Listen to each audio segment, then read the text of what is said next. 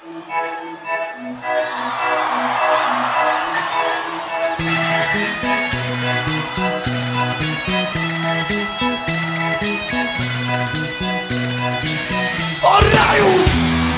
bem, amigos da Velocidade? Estamos no ar com mais um podcast 300 por hora, dessa vez para falar de um grande prêmio histórico. Primeiro, o Grande Prêmio de Portugal, mas o Grande Prêmio em que Lewis Hamilton se consagra como o maior vencedor de grandes prêmios na Fórmula 1. Tem muito assunto para a gente conversar. Hoje com uma convidada especial, comigo, Thierry Sanches, também com o Bernardo Berti, o Eduardo Amaral sempre aqui conosco. E dessa vez com Amanda Lima, colega jornalista que está em Portugal e acompanhou o Grande Prêmio lá em Portimão. Vamos começar dando boas-vindas já para nossa convidada. Amanda, obrigado por participar conosco do podcast 300 por hora. Tudo bem contigo? Seja bem-vinda. Olá, meninos. Muito obrigada pelo convite. Fico muito feliz em conversar com vocês que adoram Fórmula 1 como eu. Também trazer uma voz feminina ao podcast não é? Para mostrar que nós mulheres também gostamos e entendemos de Fórmula 1. Muito obrigado pelo convite. Meu parceiro Bernardo Berch, vou dar as boas-vindas também para o Eduardo Amaral, daqui a pouco ele fala, mas eu queria que você falasse, Bernardo, primeiramente desse grande prêmio histórico, o que, que te pareceu? É, claro que tem a questão do grande prêmio como um todo, mas tem a questão também da vitória do Lewis Hamilton, que acaba é, se colocando de vez, né? A gente nunca aqui no podcast 300 por hora, nem no, no, no programa na Rádio Guaíba, Guaíba 300 por hora, a gente nunca uh, desqualificou os feitos de Lewis Hamilton, mas ele vai colocando cada vez mais um tijolinho assim nesse castelo de gigante piloto que é, né, Bernardo? Olá, Gutierrez, olá, Eduardo, olá, Amanda e os ouvintes também. Pois é, que circuito bacana, que pista sensacional é a pista de Portimão.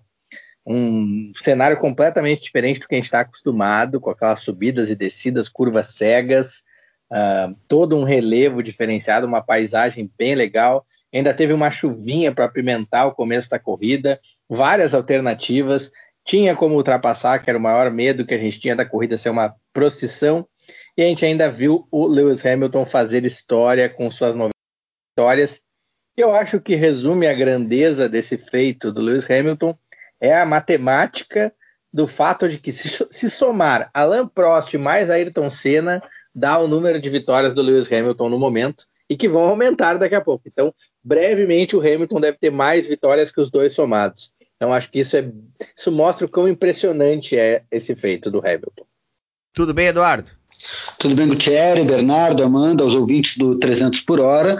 O Bernardo pegou um pouquinho do destaque que eu queria dar, que era o fato da pista. Realmente, Portimão foi uma agradabilíssima surpresa, um circuito excelente. O eu, sempre esqueço o nome do famoso projetista que projetou dois circuitos bons e todos os outros uma porcaria.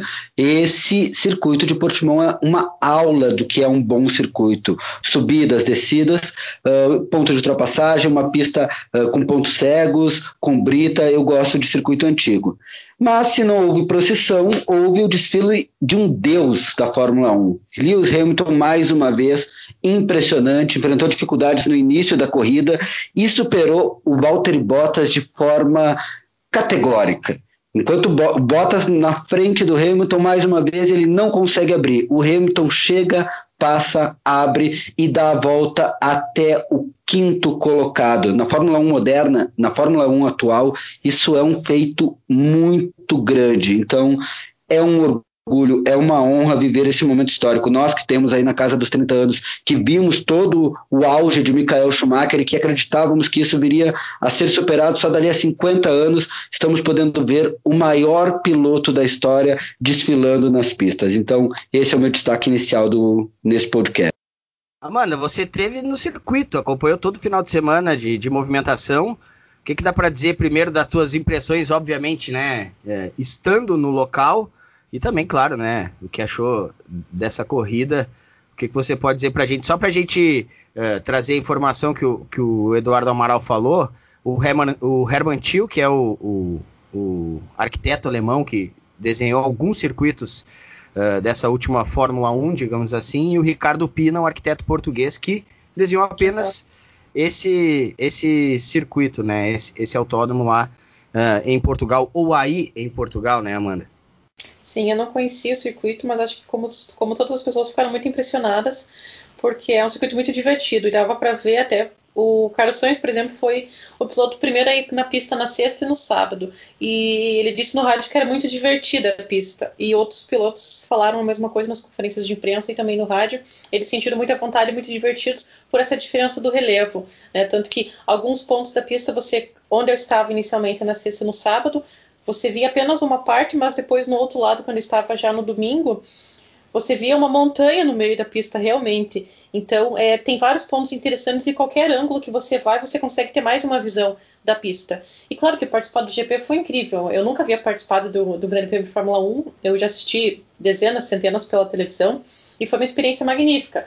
Apesar de o tempo todo haver uma preocupação por estar ali num ambiente com muitas pessoas e Portugal vive um momento muito complicado em relação à pandemia. Nós nunca tivemos tanto, tantos casos como agora, inclusive mais do que em março e do que em abril, que foi teoricamente o auge da pandemia, da pandemia de Covid-19 aqui na Europa.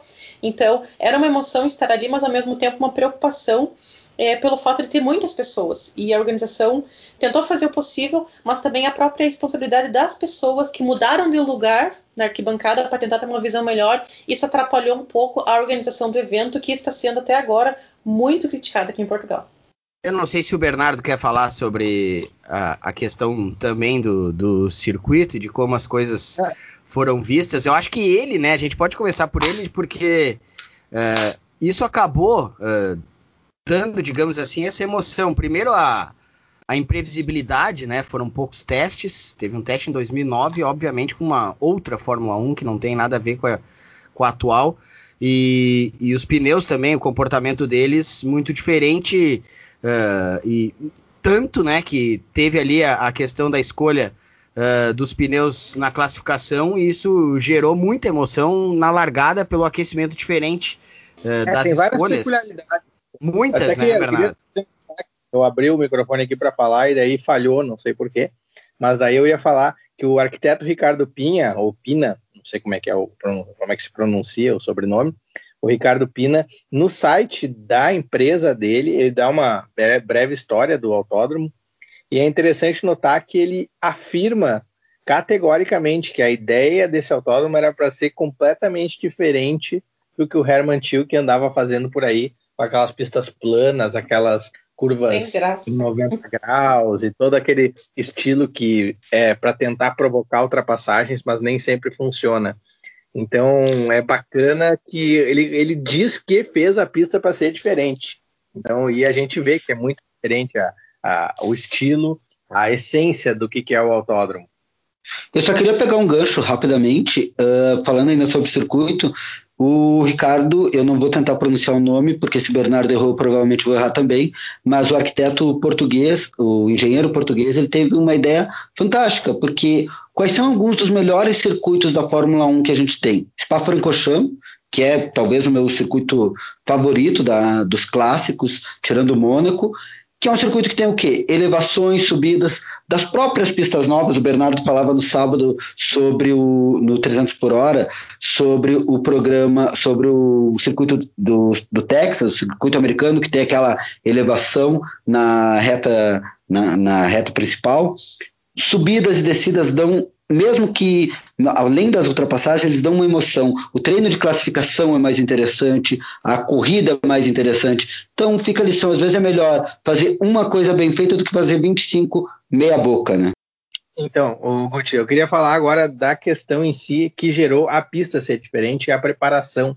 Ah, o principal, a principal tônica, e foi muito peculiar, que nos treinos no seco e no treino de classificação, os pneus não pegavam a temperatura do jeito normal. Demorava algumas voltas para pegar a temperatura. E o pneu médio estava sendo, estava dando um equilíbrio para o carro melhor do que o macio. E por isso muita gente optou, inclusive no último, no Q3, usar o pneu médio para fazer a volta mais rápida, como a Mercedes e a própria Ferrari com o Charles Leclerc. E aí é engraçado que daí na corrida, como teve aquele chuvisco, quem apostou no pneu ruim, que era o macio, se deu muito bem naquele começo. O exemplo do Carlos Sainz e do Kimi Raikkonen. O Carlos Sainz que veio de oitavo, se eu não me engano, ou sétimo, para ser o líder na primeira, logo na, acho que ainda na primeira volta. Sim, na primeira volta. E o Kimi Raikkonen que ganhou 10 posições e olha, é para eu para mim entrou o Kimi Raikkonen para uma das melhores primeiras voltas da história da Fórmula 1. A melhor largada com certeza foi a dele concorrendo de perto com aquela volta do Ayrton Senna em Donington Park, porque em condições imprevisíveis, se tu olhar a volta on-board, é impressionante o que o Raikkonen fez, passando entre os carros, acreditando na aderência do pneu para passar por fora, por dentro, evitando acidentes, e ganhar 10 posições não é para qualquer um. O cara apareceu ali em sexto e com um carro que é um carro de segunda linha na Fórmula 1 atual, e com um pouco motor ainda por cima. Então foi bem impressionante essa primeira volta, ajudada pelo pneu macio, que não foram muitos que escolheram usar esse pneu no começo, mas com a chuva, com o asfalto muito frio e úmido, o pneu macio fez toda a diferença. E se a primeira volta uh, do Raikkonen foi muito legal, a primeira volta da corrida foi a mais legal da temporada, né? Isso é inegável, porque foi uma surpresa, obviamente, deu para perceber ali que o Hamilton, depois o próprio Bottas tiveram essa dificuldade nos pneus e depois quando recupera uh, é legal também ver a escalada, dá um pouquinho de trabalho para a Mercedes, isso, isso, eu acho interessante.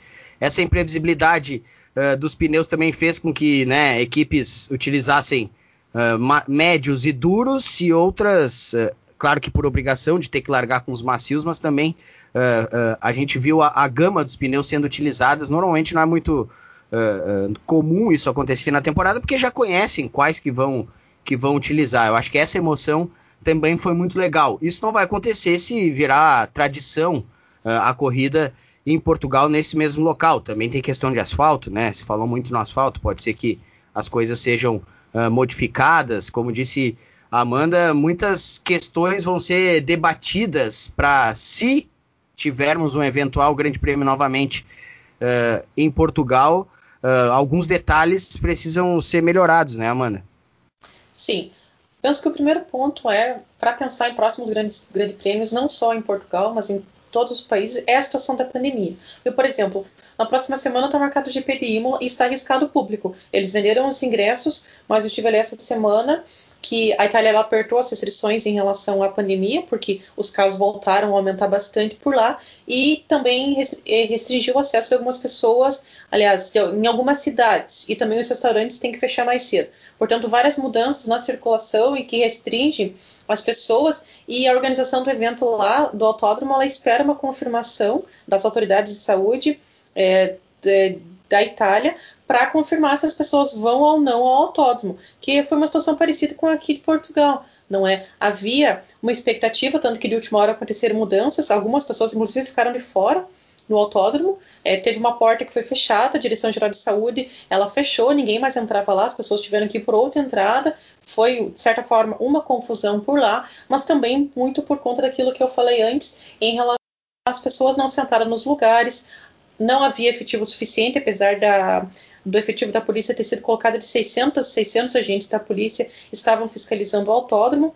Então, acho que o primeiro ponto é repensar, é, pensar e ver como será a situação da pandemia nos próximos meses, em 2021, porque não há uma garantia ainda de que haveremos uma vacina e de que será seguro. Esse é o primeiro ponto. Em relação ao segundo ponto do GP continuar em Portimão, a Fórmula, nós sabemos que a Fórmula 1 é muito exigente né, em relação à organização, penso, da, a minha visão, a minha opinião, enquanto espectador, enquanto jornalista lá, é de que há sim muita coisa a melhorar, mas o trabalho da equipe foi fantástico. O trabalho da organização do GP de, Fort, de Portimão foi fantástico, porque são muitas exigências a serem, a serem tomadas, a serem respeitadas por, por conta da Fórmula 1, pelo, pelo que o evento exige e também pelo momento da pandemia. Então, acho que foi inclusive um grande desafio que a equipe do autódromo aceitou e cumpriu da melhor maneira que pôde em atender as, as, as exigências da Fórmula 1 e também em tempos de pandemia.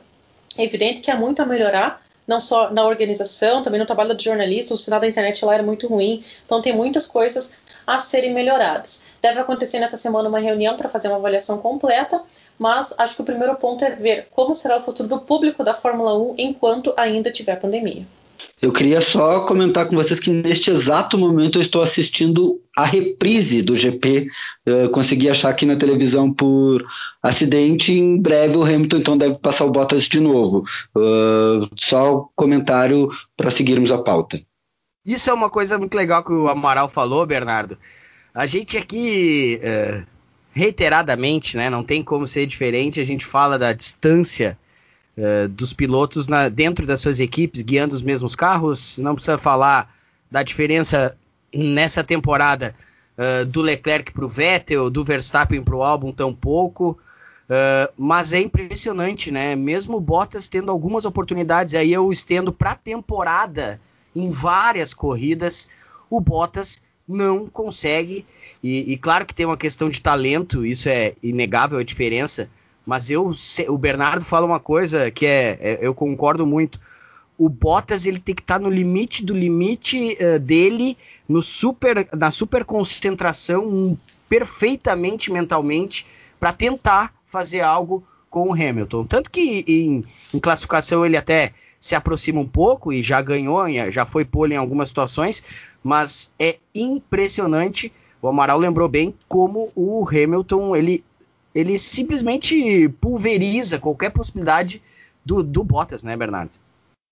uma peculiaridade dessa corrida em particular, é, como nunca se tinha corrido nessa prova, a Fórmula 1 sempre faz ajustes no tamanho da área de asa móvel das retas, ou em mais de uma reta, dependendo do circuito. E deu para ver que nesta prova a zona de asa móvel ficou muito grande, tanto que os pilotos estavam passando antes da freada. E aí, coitado do Bottas, né? Porque o Hamilton tinha uma performance muito melhor, tanto que abriu uma luneta no fim da corrida para o Bottas. Só que ele tinha conseguido a ultrapassagem, ele foi muito bem no começo de prova, quando todo mundo estava achando quanta aderência tinha.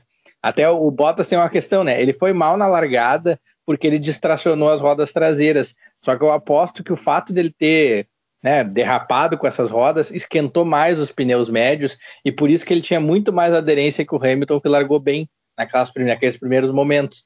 E aí ele fez a ultrapassagem, foi, mandou muito bem e estava liderando a corrida. Só que quando tudo se normalizou, o Hamilton estava muito mais rápido. E com a zona de asa móvel grande, foi só a questão de entrar na área de asa móvel que o Bottas não tinha mais como responder. A última chance que ele teria de fazer essa resposta seria arriscar alguma coisa na estratégia de pit. Ele meio que falou para a equipe que de repente ia com o pneu macio, mas ele não enfatizou que queria isso. E aí o time mandou ele na estratégia mais sensata, que era o pneu duro, e aí tinha acabado a luta pela primeira colocação, porque o Hamilton tinha muito mais ação, porque é aquela história, ele não consegue manter o mesmo ritmo do Hamilton volta após volta após volta e também sem destruir os pneus, né? Porque às vezes quando o cara tenta ser mais rápido do que ele pode, ele acaba uh, danificando os pneus e não funciona tudo tão bem. Uma curiosidade em relação aos carros, em, comparação aos carros do Hamilton e do Bottas. Pela manhã, assim, eu cheguei muito cedo no domingo e me posicionei bem em frente ao, ao box da Mercedes. Fiquei observando as equipes trabalharem e no carro do Hamilton havia bem mais pessoas trabalhando e continuaram muito tempo na preparação do carro. Digamos, começaram os dois ao mesmo tempo nos dois carros, mas havia mais pessoas trabalhando no carro do Hamilton, limpando mais o carro do Hamilton, porque ele foi muito encerado, ele foi várias passaram muitos panos no carro e terminaram o trabalho no carro do Bottas muito antes. Então, mais de uma hora depois, continuaram a trabalhar no carro do Hamilton e o carro do Bottas já ficou lá prontinho com a luz apagada. Apenas uma curiosidade que eu vi. Uh, eu, ia, eu ia dizer que essa questão da, do Bottas na tentativa de fazer a troca, ele teria que ser muito incisivo, porque a gente sabe como a Mercedes é conservadora em matéria de estratégia. Para ela mudar de estratégia, tu tem que estar tá muito convicto. Mas há um lado que eu cito, na verdade, pena do Bottas. O Bottas não é um, não é um gênio, não é um piloto para ser campeão, mas não é um piloto tão ruim quanto aparenta. Basta ver que o Bottas faz o papel dele, ele se mantém ali em segundo, ele briga pela pole. O problema é que ele está correndo ao lado do Hamilton. Hamilton. é, é, é, mais ou menos como uma comparação. Eu não vou nem comparar o Rubinho com o Schumacher, é comparar o Irvine com o Schumacher. E olha que eu acho que o Bottas é mais piloto que o Irvine. O Irvine, era, na minha opinião, era um piloto muito abaixo da crítica. Puder uma Diga, parte, Bernardo. Lhe concedo uma parte. O Bottas faz um trabalho muito melhor em termos de ficar perto do companheiro e disputar tempo do que o Alex Albon e o Sebastian Vettel atualmente, que é triste a situação. Exato. Até, o, até que o Estebão Ocon. O até Bottas não é também. É justamente por isso que a Mercedes tá, lidera novamente e vai ganhar com certeza o campeonato de construtores. Porque tem equipe perfeita, tem o melhor piloto do mundo e tem um ótimo segundo piloto que cumpre muito bem seu papel. Não, e o Hamilton tem um diferencial que eu já falei aqui no programa algumas vezes. Eu não acho que a Mercedes, eu, eu acho que a Mercedes tem um sério um problema, não é um sério problema, mas a Mercedes, na minha avaliação, ela tem um problema que ela não consegue lidar com o improviso. Quando ela precisa sair do prumo, quando ela tem que sair do, do, esquematizado, ela um pouco se perde na coisa do improviso. E algumas vezes ela errou em estratégias com o Hamilton. Só que quando, nas poucas vezes que isso acontece, ela pode contar que o Hamilton vai segurar a onda ali na frente e vai chegar ao final. É, só Inclusive, tem 13, 13 corridas largando na frente, seguidas, é, pulverizando recorde, seis títulos consecutivos, também não tem como muito sair dessa, dessa receita que dá certo, né? Exatamente, e, e, tem um padrão de é, é, aquele estilo de equipe da equipe. Tem as equipes têm, especialmente as mais tradicionais, ela tem as suas características, né? A, por exemplo, a Ferrari a gente sabe que é uma bagunça que de vez em quando dá certo. Porque a Ferrari é uma bagunça que às vezes se organiza um pouquinho e dá certo, aquela coisa sanguínea que a gente já comentou aqui. A Red Bull é a equipe que faz os carros uh, carros excelentes, é uma equipe que tem um pit stop invejável na Fórmula 1 e esse é o modelo. A Williams, pegar uma equipe que está lá atrás do grid, ela também tem uma característica, um jeito de conduzir. A Mercedes tem essa coisa, o negócio deles é fazer um planejamento que é tão perfeito, inclusive eu estava vendo essa semana, que a Mercedes já não está mais desenvolvendo esse carro e por isso que a Red Bull está se aproximando, porque eles já estão pensando no carro do ano que vem. O lance da Mercedes é sair na frente, está tão bem que lá pelas tantas podem se concentrar mais cedo no próximo carro. Né? Então eu queria chamar só mais alguns destaques antes da gente de propor uma outra pauta futuramente que eu não vou deixar de falar hoje, mas eu queria chamar para três destaques, que são Pierre Gasly, Sérgio Pérez e, como já foi falado, Kimi Raikkonen. Três pilotos que foram Excelente muito destaques. bem no GP de ontem, muito bem. O Gasly renasceu na AlphaTauri. Uh, eu acho que a Red Bull é uma equipe que destrói qualquer piloto jovem se ele não for holandês, arrogante, imbecil. Uh, então, como já quase destruiu, como já quase destruiu Daniel Ricardo, que é melhor piloto que o Verstappen, já disse isso aqui também. E nesse momento o Hamilton vai passar bota, só para narrar para vocês. E o Pierre Gasly numa equipe nova, parece que renasceu. Ele não é, não sei se é um gênio, não sei se vai, ganhar, vai ser campeão, mas já ganhou uma corrida, já fez pódio, então é bom ver o Gasly correndo assim livre, bem e fazendo, trazendo resultados. E o Sérgio Pérez, a gente já comentou, é um piloto que tem condições de trazer resultado para qualquer equipe. A equipe que pegar o Sérgio Pérez ano que vem está fazendo um grande negócio. O Raikkonen é um dos meus pilotos favoritos, o mal-humorado preferido da Fórmula 1, e ontem foi fantástico. O Raikkonen na melhor forma possível que a gente pode encontrar ele, aí ele é um dos melhores do grid. Só fazer um contraponto, né? Enquanto a gente vê o Gasly fazendo isso com a AlphaTauri, e eu já falei algumas vezes também isso aqui, sobre as não coincidências, né? Porque eles obviamente ficam em meio de pelotão, acabam se se confundindo, eu acho que muito mais até pelo mau desempenho do álbum, mas é inegável que a gente fique, né, acompanhando o desempenho dos dois, pela situação que viveram e que vivem uh, na Red Bull como um todo, né, e, e, cada um na sua equipe nesse momento, mas eles já tiveram algumas batalhas, o Gasly com um carro teoricamente pior, teoricamente não, a AlphaTauri é pior, obviamente, que a Red Bull, e é impressionante como o Gasly tá bem mais tranquilo e isso gera um desempenho muito melhor do que o do álbum. Eu não estou nem comparando Gasly com, com Kvyat e nem álbum com Verstappen. Eu estou comparando ambos e nisso o, o Eduardo lembrou bem o Gasly. Ele fez uma excelente corrida, claro que o Pérez e o Raikkonen também, eu concordo, mas é, é impressionante como de um lado tu tem um Gasly, digamos, é, com aquele solzinho aberto, assim, e o álbum parece que tem uma nuvenzinha em cima do carro, é impressionante. Uma peculiaridade, né, que chegou a ser dolorido de assistir. Tem o rádio gravado do álbum depois do fim da corrida, ele falando com a equipe que, ah, de repente a gente ter parado mais uma vez não foi a coisa certa, que daí ele saiu da zona de pontos, mas ele ia chegar em décimo, em nono no máximo, e ele tá chorando no rádio, ele tá realmente destruído pelo que aconteceu, em mais uma corrida, só para a gente ter uma noção do que, que o Helmut Marko faz com a gurizada. O Helmut Marko, o ambiente da Red Bull é inóspito para quem não é a estrelinha da vez. E a gente e é um ambiente onde só, desculpa te cortar, Bernardo, mas é que tu deu o gancho que eu queria. E é um ambiente que, ao que parece, só consegue crescer um ser humano que cada vez mais vem se mostrando. Eu sempre disse aqui no que eu não tenho nenhuma predileção pelo Verstappen. Eu acho ele uma, tem, tem vários problemas com o Verstappen. Eu acho ele um piloto Será, burro Eduardo? na não pista. Tinha percebido isso. Eu, acho ele um piloto burro na pista e o que ele fez na sexta-feira mostra o quanto ele é burro na pista, porque tu não bate num treino livre. Exatamente. Esse era o outro ponto. Tu não bate num, tu não bate num cara disputando posição num treino livre de sexta-feira. Não há desculpa para isso. E talvez ele compete com o Mansell para ver quem é o piloto mais rápido, talentoso e mais burro, porque o, o Mansell também era, mas pelo menos o Mansell fora da pista não era esse ser humano tão desprezível. Dito isso, o que o Verstappen e o senhor e o Norris e o Lando Norris fizeram ao final da corrida ao comentar o resultado do Hamilton é de uma mesquinhez, é de uma pequenez e mostra o gigantismo que, com toda a fase ruim que está, está acontecendo, em contraponto, o gigantismo que tem Vettel e Daniel Ricardo. Enquanto a gente ouve dois moleques mimados dizerem que o título, que as vitórias do Hamilton tanto faz, ou que foram por sorte, 92 vitórias por sorte, que é um pouco difícil, a gente vê o Vettel dizendo que mandou uma mensagem para o Hamilton pedindo para que ele ganhasse, sendo que o Vettel era apontado até poucos anos atrás como o cara para quebrar os recordes do Schumacher.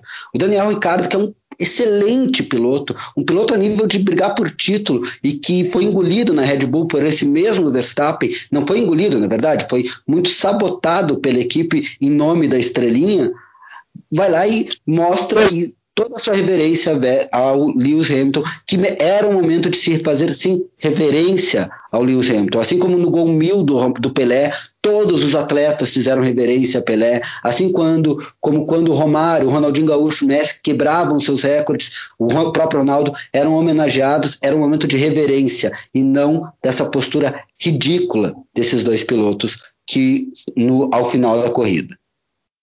Não, tô, eu concordo que o Lando Norris e o Verstappen foram bem bunda mole com essas declarações dele pós-prova, uh, mas tu exagerou na parte da disputa do Verstappen com o Ricardo, porque a Red Bull sempre deu condições iguais para os dois.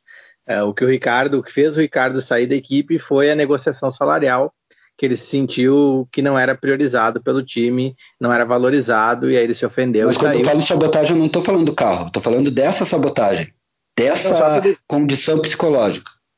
Só para deixar claro. claro para ninguém achar que, que. Senão já vem os chororó dizer que. Também o pessoal que já está teorizando que o Leclerc, que, que o Vettel não tem o mesmo carro que o Leclerc, que, que o Albon não tem o mesmo carro que o Verstappen. Isso é muito raro atualmente na Fórmula 1. Acontece muito mais em equipes menores que não têm o dinheiro para colocar todas as partes novas no, no, nos carros, como acontece com a Williams, com a Haas, do que com as equipes grandes.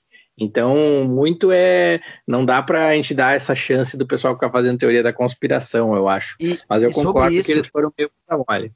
Sobre isso, até a gente está aqui. É, o que o Eduardo falou nem, nem se discute, né? A, o comportamento desses dois pilotos pós-vitória, e acho que o Norris Uh, uh, não digo que é pior, mas sendo, né, os dois britânicos, eu acho que o Norris podia ter até um pouco mais de, de, de respeito, principalmente com o Hamilton. Mas uh, o Bernardo falou numa situação agora sobre carros diferentes e, cara, a gente precisa Leclerc, né? Eu tinha assim um pouco de, achava que ele tinha, digamos, subido e, e chegado a Ferrari com um pouquinho de, de brevidade demais para o meu gosto, mas é, é, impressionante o que ele faz. Ele também né, merece assim nosso reconhecimento uh, do carro que a Ferrari deu para eles, né, considerando que é o mesmo carro. O que faz o Leclerc é, é impressionante. Por ser uma questão da Ferrari, a gente sempre aguardar a Ferrari entre os primeiros. Claro que quando ele tem um, digamos, uma temporada de carro de meio de pelotão e às vezes lá para trás, Uh, a gente acaba achando que o que ele faz tá bom, mas olha, largadas a, na frente ele já fez algumas vezes assim e, e, fez pódio já esse ano, tem sua pontuação. É de reconhecer pelo menos o que, o que fez o Leclerc, o que faz, vem fazendo o Leclerc nessa temporada. E nessa... Eu só quero, eu só quero retomar dois, Dois pontos só para deixar claro. Primeiro, quando eu falei em sabotagem, talvez eu tenha me expressado mal, fiquei um pouco revoltado mesmo com a situação de Verstappen e Norris, mas quando eu falo da sabotagem ao, ao, Ricardo, não é uma sabotagem dos carros, mas sim a situação onde o Ricardo, que era o piloto que trazia resultados, que competia com Verstappen, de repente é preterido. E eu vou aproveitar uma coisa que muito quando tentam desvalorizar o Hamilton e principalmente colocar o Verstappen, quem não entende nada de Fórmula 1 e vem com esse discurso, diz que o Hamilton só é campeão, só faz o que o carro lhe dá. Pois vamos lá, o Verstappen faz só o que o carro dá. O Verstappen, em nenhuma corrida mais, são muito raras as corridas, que ele realmente ameaça o, a, as Mercedes. O Verstappen não é ameaçado e não ameaça, foi... porque o carro dele é o terceiro melhor. Sem, e foi uma primeira nenhuma. volta sofrível, né, Amaral? Ele ele foi, foi muito mal na primeira volta. Bah. Eu Mas... do Verstappen. Ele estava com o pneu macio nessa corrida e ele poderia ter assumido a liderança da prova com certa facilidade, mas ele fez um monte de bobagem na primeira volta e o que acabou atrapalhando as pretensões dele. Mas eu vou discordar o que totalmente. Confirma minha, o que confirma minha tese, que ele faz o que o carro permite e é, faz burrado. Já na classificação. Então, vou discordar mal, né? totalmente do Amaral. Uh, porque, na verdade, se tu pegar os resultados e como se tu pegar a tabela de pontuação, o Verstappen está brigando pelo vice-campeonato com o Valtteri Bottas, muito pela competência dele de ele estar, tá, assim, fazendo um pouco mais do que a Red Bull entrega, principalmente por causa do freio de mão, que ainda é o motor Honda, e ganhou uma corrida na temporada, mas o que não era tão esperado. Então eu acho que o Verstappen entrega, sim, um pouco mais do que o carro da Red Bull pode dar, Talvez ele pudesse fazer isso mais espetacularmente mais vezes, mas não dá para dizer que ele é um piloto que só faz o que o carro, é, o mínimo que o carro oferece. Ele está numa temporada boa, mas ele continua cometendo vários erros e tem seus problemas. Eu acho, por exemplo, que o Ricardo é um piloto mais completo, mas não dá para dizer que o Verstappen só faz o que o carro oferece, porque ele está ali brigando com uma Mercedes do campeonato. Não está brigando com o Lewis Hamilton, mas ele está ali junto com o Bottas, que tem muito mais carro que ele. Então, só queria fazer essa parte para discordar do Amaral e para promover o debate. Mas a gente estava falando do Leclerc. Tu... Pode, pode dar discordar o teu... de mim é teu prazer. Eduardo, eu Amanda queria falar. Não, só quero falar que eu tô com o Eduardo. Ponto. Tá Quando bom. iniciar a sessão para falar mal do Verstappen de novo, eu falo. Sempre ah, que não pode falar mal dele, não só é, pelas atitudes dentro da pista, durante a corrida, pelas atitudes acabei... na pista em outros momentos que não é momento de corrida, e pelas atitudes dele fora da pista também. Porque não tem tá. como elogiar alguém ou ser ídolo de alguém que tem atitudes como a que ele tem. Enquanto piloto, é... enquanto atleta, enquanto ser humano. Ponto. Ver como é que é o debate, que é uma diversão. Eu meio que interrompi o Gutierrez, que estava falando do Leclerc, e a gente acabou fazendo um momento malhar o Verstappen. É espetacular a democracia.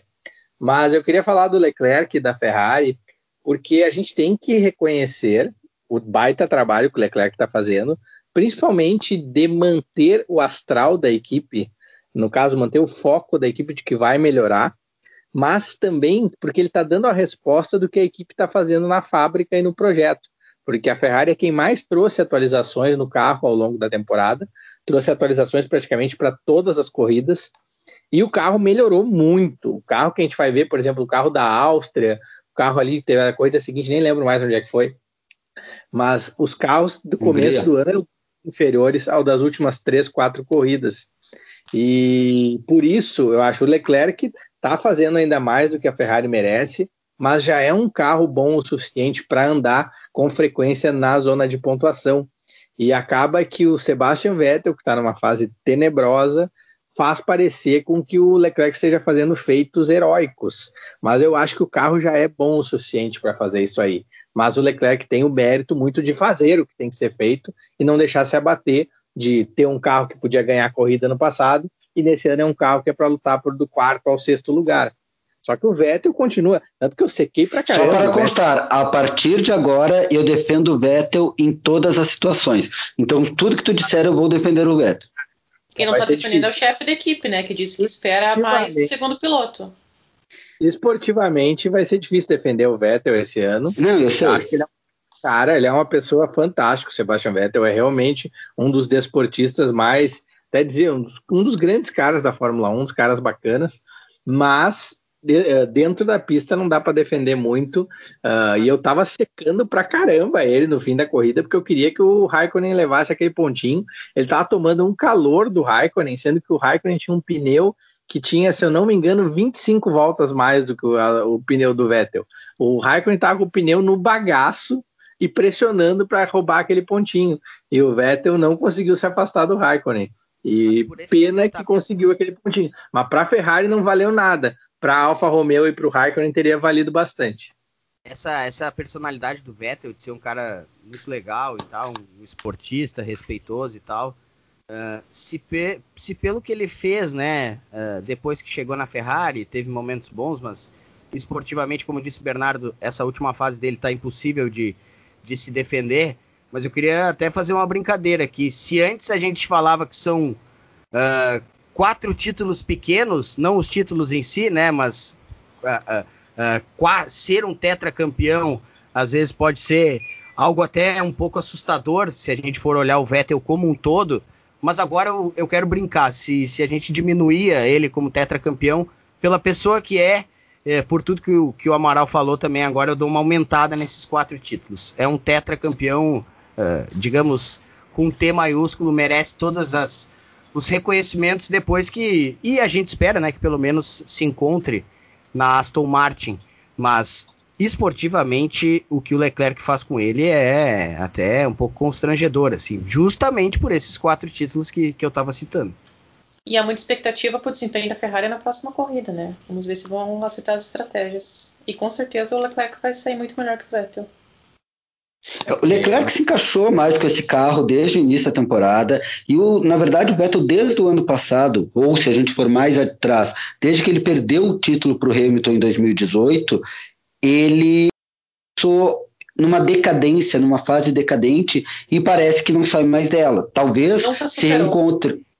O que, porque era, era, o, era o desempate, né? Porque eram os dois grandes pilotos da, desde que os dois surgiram, desde que os dois começaram a correr, do primeiro título do Vettel, da, daquela sequência, os dois grandes pilotos da geração se sabia que seriam Vettel e Hamilton. E ali era o momento do desempate. Então, quem é o melhor? E aí o Hamilton, né, atropelou. Eu sempre achei o Hamilton mais piloto que o, que o Vettel, mas eu sou suspeito para falar porque eu sou fã do Hamilton desde 2007, torci para ele contra o Felipe Massa, contrariando boa parte do Brasil. Então eu fiquei muito feliz com o título do Hamilton em 2008, fiquei muito triste por ele não ganhar em 2007, embora tenha caído em boas mãos, que foram as mãos do Raikkonen, mas desde ali o Vettel entrou numa fase decadente e parece que, e parece que a partir dali também a simbiose com a equipe, com a Ferrari, que era tão boa, acabou. O relacionamento, fim de relacionamento. Sabe aquele relacionamento que tu, como diz o Flávio, o, citando o Flávio Bandeira, que sempre diz isso, é o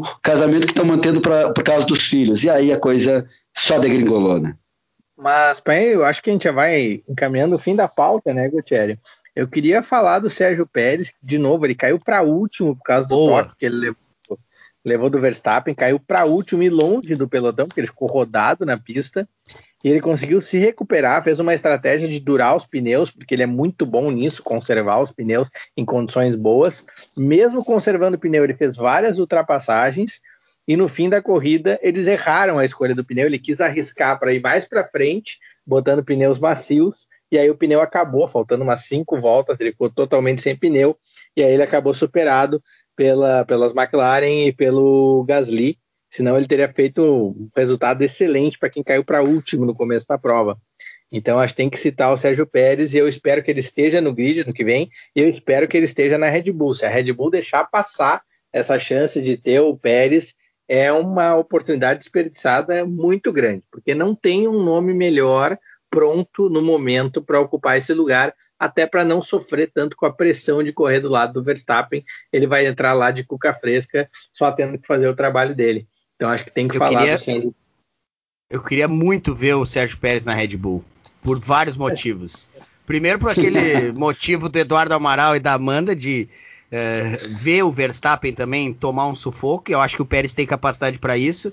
E segundo, por dar a ele um carro, uh, né, um carro digno, digamos assim, no grid que é o carro da Red Bull, hoje inegavelmente a segunda equipe. E eu gostaria muito de ver o mexicano uh, pilotando uh, a Red Bull. Acho até que ele poderia dar um calor interessante se tiver focado e se tiver as mesmas condições, se derem a, a eles as mesmas condições, seria bem legal ele dar esse calorzinho no, no, no Verstappen. Outro apontamento que eu queria fazer é que a Renault teve um tropeço de meio de temporada, ela que vinha numa ascendente muito grande. A Renault não conseguiu fazer os pneus funcionarem e por isso ela andou o tempo inteiro ali perto do décimo lugar. Ainda conseguiu uns pontinhos, mas foi um dia bem ruim para o Ocon e para o Ricardo. Mas o que mantém, a gente tem uma briga, como a gente já falou aqui, interessantíssima por essa, na briga tanto de construtores quanto de pilotos, pela fórmula, né? Porque a gente tem a Fórmula Mercedes, a Red Bull depois, e aí o restante. A briga do, da Rapa tá fantástica cada dia, porque é muito é muito surpreendente, a gente não sabe o que vai acontecer no, no próximo circuito na corrida seguinte. Então, com essas equipes. Então, essa briga eu tô achando interessantíssima e é a briga, talvez como briga mais interessante do campeonato nesse momento. Acho que é isso, né, Bernardo? A gente pode encaminhar já a, a, o nosso final e deixando sempre aqui, né, o nosso agradecimento para quem está nos ouvindo, nos acompanhando, quem curte o podcast, é muito importante também que curta o podcast uh, nos aplicativos de streaming, no Spotify, enfim. Uh, nos ouça também na Rádio Guaíba de Porto Alegre, mesmo quem não é uh, do Rio Grande do Sul pode procurar pela internet. A gente está todos os sábados às duas e meia. Uh, agradecer especialmente a Amanda Lima, que de Portugal participou conosco. Amanda, queria finalizar, falar mais alguma coisa uh, sobre esse GP ou sobre o que espera ainda para o final da temporada. Enfim, fique à vontade e valeu mais uma vez por ter aceitado o nosso convite. Não, quero apenas agradecer a oportunidade, foi muito bom conversar com você, sempre bom falar de Fórmula 1. E eu poderia ficar falando mais muito tempo sobre como foi a maravilhosa experiência de assistir um GP, algo que eu realmente assim, recomendo, foi muito melhor do que eu esperava. O barulho do motor é muito mais emocionante de perto. Eu nem tenho, quase não tenho palavras para descrever. E muito bacana que existam iniciativas como esse podcast para discutir Fórmula 1. Até porque ano que vem não sabemos como será a repercussão por conta de não ter mais a transmissão, não é? Mas nesse ponto sempre existe o Twitter para discutirmos lá sobre Fórmula 1 e falarmos sobre todos os GPs. Muito obrigada pela oportunidade mesmo. Valeu, Eduardo. Obrigado, Gutierrez, Amanda, Bernardo, aos ouvintes. E só um último recado. Eu quero muito ver Hamilton seguir ganhando e que todos os racistas que estão dentro da Fórmula 1, disfarçados ou não, continuem terminando GPs muito mais irritados. Que Lewis Hamilton continue cada vez mais ampliando os recordes que todos, que a cada final de semana ele nos proporciona. Valeu, Bernardo. Eu também eu queria só... falar um pouco dessa, dessa questão do Hamilton antes de, de, de terminar. Depois é, é, ele, ele é um cara de. Vai, vai, Bernardo. Não, eu vai, só Bernardo. disse, depois desse final enfático do Amaral, eu só posso mandar um grande abraço e concordo é. com ele. Mais uma vez, é, eu também concordo com o Amaral. Eu queria falar isso uh, porque foi legal que, que o Amaral falou e, e, do gigantismo né, do Hamilton como piloto, 92 vitórias só que a gente está falando agora é do cara fora da pista e o cara fora da pista também é tão ou mais gigante do que o cara que ganhou 92 vezes dentro da pista. Um grande abraço a todos, curtam e sempre que possível nos acompanhem com o podcast 300 por hora. Abraço!